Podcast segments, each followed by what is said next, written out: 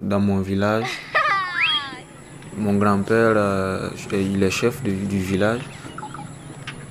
Chaque année, ils ont comme euh, rituel faire une simulation d'aller faire euh, la guerre avec un autre village qui est tout près derrière une montagne. C'est au Burkina Faso, dans un village situé à quelques kilomètres de la capitale, Ouagadougou. C'est un vendredi, mais c'est chaque avant-dernier mois de l'année que ça se fait.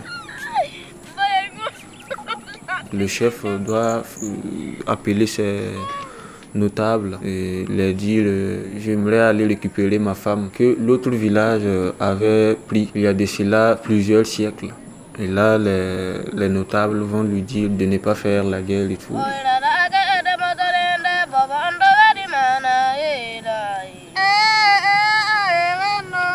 Mais il va dire, je vais réfléchir. Et le lendemain, il se lève très tôt le matin. Il porte ses armes avec son cheval. Il dit, il faut que j'aille récupérer la femme.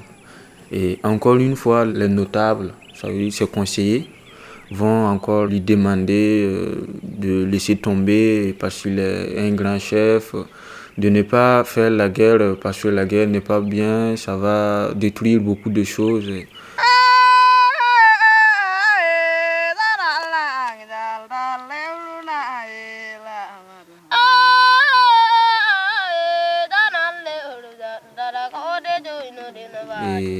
Il accepte, il laisse tomber. Et comme ça, les villageois, pour euh, lui dire merci, ils organisent une grande fête en son honneur. Et c'est là les femmes préparent du dolo. Du dolo, c'est de la bière de mille.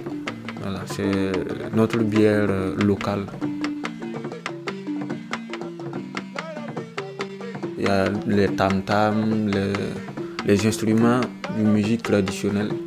On danse toute la nuit et c'est une très grande fête. Le, chef, lui, il était en colère, mais maintenant il est très content et lui aussi, voilà, il, il applaudit et, la fête est, belle jusqu'au petit matin. À la fin, il se donne rendez-vous pour euh, l'année prochaine, euh, encore une autre euh, simulation. voilà.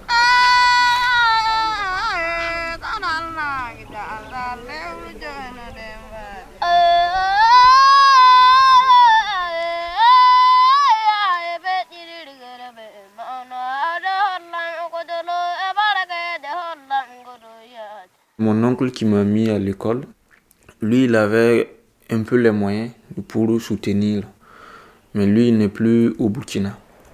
Il a eu un autre projet et il est parti au, Gabon. Il est parti, euh, j'avais peut-être euh, presque 15 ans.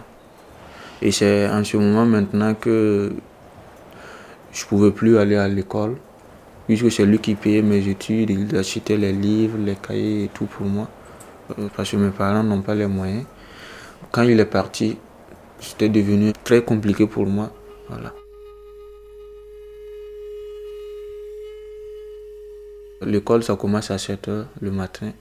On se lève à 5 h du matin et on marche à pied pour aller. On était 3, 4, comme ça, souvent, le matin. Vers 5h30, comme ça, on est en route pour partir à l'école. Et très souvent aussi, on n'avait pas vraiment de bonnes chaussures, des trucs comme ça pour marcher. On marche avec, euh, je pense ici vous appelez ça des, des tongs. Nous, on appelle ça des tapettes. Et souvent, tu, tu marches euh, même avec des tapettes euh, percées. Nous, en tout cas, on avait des rêves. On disait, bon, quand je vais finir mes études, je vais travailler et je vais faire oublier toutes ces souffrances-là à ma famille. J'ai voulu faire l'école nous, on nous appelait des impayés parce qu'on n'a pas payé les études. Quand on vient faire les appels, ceux qui n'ont pas payé la scolarité, on vous fait sortir Donc on me faisait sortir à chaque fois, comme d'autres aussi. Et si tu vois même que euh, le surveillant ou le proviseur qui vient vers votre classe en tenant une feuille à la main, tu as déjà même euh, la peur au ventre parce que tu te dis euh, il va me faire sortir. Tu n'arrivais même pas à te concentrer. Donc j'ai pas pu continuer. J'ai laissé l'école. Du coup, je suis à la maison. Voilà. Je, travaille avec les moutons. Je les amène euh, en brousse avec d'autres aussi. Donc on part euh, en brousse faire du pâturage. On aide les parents à faire du jardinage.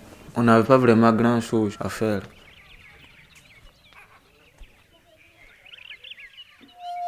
Il y a un pasteur, il partait à l'église avec euh, mes amis là pour prier, chanter, danser, faisait des théâtres. Moi, je voyais que c'était intéressant. Parce que je les ai suivis quelquefois. Je voyais que le pasteur, il ouvre la Bible, il lit des passages. En tout cas, moi, en ce temps, je, je voyais ça comme des histoires qui me plaisaient. Il parlait des choses qui se sont passées dans le temps passé et tout. Ça m'intéressait. Il dit aussi que quand on a des problèmes, de ne pas se décourager. Moi, je voyais que ma vie était un peu fermée. J'avais envie de partir là-bas à chaque fois. Mais mon père ne veut pas. Là-bas, on appelle les protestants des mercas. Il dit, donc tu parles chez les mercas là. Il dit qu'il ne veut plus me voir là-bas. Nous, on est dans la famille euh, royale. Tu crois aux ancêtres, tu fais des, sacrifices et ton fils parle pour prier le petit Jésus. Lui, il dit que c'est un peu mal vu. Eux, ils ne jouent pas avec la tradition. Un fils doit vraiment suivre ses parents, même dans l'erreur. Et moi, ça ne me plaît pas. Ça ne me plaît pas vraiment de mettre des plumes sur moi, de faire des rituels ou tu égorger des poulets, des moutons. Moi, je ne me vois pas trop dedans. Mais eux, ils veulent que leurs enfants suivent leur chemin. Ça m'est arrivé souvent aussi de dire, euh, bon, je ne veux plus aller chez les chrétiens là, je vais laisser là. Mais il y a quelque chose qui me disait, non, faut repartir, n'écoute pas les gens, il faut faire ce que tu veux. Donc j'ai dit non, je ne vais pas écouter mon père et voilà. Et j'avais un peu d'espoir que ma vie allait changer, que peut-être euh, mon père même pourrait venir même à l'église. C'est ce que je me disais. mais par le fini, j'ai su que c'était pas possible. Je suis allé voir le pasteur. Euh, je l'ai dit, ah, mon père m'a dit de ne plus venir. Du coup, le pasteur a essayé de parler à mon père. avec le pasteur, ça n'a pas duré quelques minutes. Hein. Il a dit, si c'est pour ça, ne me parle pas. Donc j'ai été chez le pasteur, euh, il m'a pris chez lui. Je voyais aussi que l'histoire qu'il y avait entre mon père et moi, Ma mère souffrait beaucoup de ça parce qu'elle n'y avait pas de problème. Je pouvais faire ce que je voulais. Mais souvent, les femmes là-bas, elles n'ont pas vraiment leur mot à dire. Les hommes disent souvent que c'est mon enfant. Et c'est. Alors que les femmes, c'est elles qui ont mieux les, les enfants au, monde, porter les enfants dans leur ventre. Mais dès que l'enfant sort, euh, c'est les hommes qui prennent en tout cas les trucs et disent Ouais, c'est moi qui commande et tout. Et ce n'était pas ma façon de voir aussi les choses.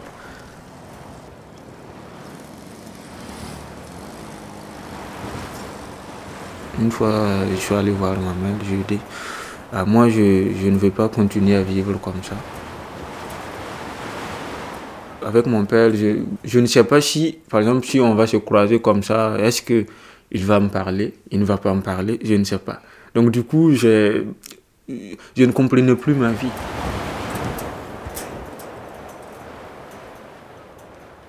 Ma mère m'a dit, bon, je vais aller chez un de ses frères qui est à Bobo, la deuxième capitale. je suis allé là-bas, à Bobo. Sa femme m'était un peu bizarre. Elle, elle, ne voulait pas que je reste là-bas. Elle voulait vivre seule avec son mari. Je me suis dit, bon, si je lui parle dans mon village, je ne sais pas vraiment trop quoi faire. Le peu de temps que j'ai pu passer euh, à Bobo, j'ai connu d'autres jeunes là-bas qui aussi se débrouillaient. Il y en a même qui faisaient des silages, des chaussures. ils ont dit, euh, nous on a programmé de partir au Niger. Souvent, quand on est dans un pays, on se dit, bon, comme chez nous on n'arrive pas à s'en sortir, on va aller tenter ailleurs pour voir peut-être que là-bas ça va donner. Peut-être l'étoile va briller là-bas. Je me suis dit pourquoi je ne les suivrais pas? Mais aussi j'avais peur parce que c'était la première fois aussi que je quittais carrément ma famille. Donc je ne savais pas vraiment trop me débrouiller seul pendant longtemps. Je n'avais pas vraiment le choix. Je me suis dit, je vais les suivre comme c'est au Niger. Même si ça n'irait pas comme je veux, peut-être je pourrais me mettre quelque part et pleurer et quelqu'un va me ramener chez moi.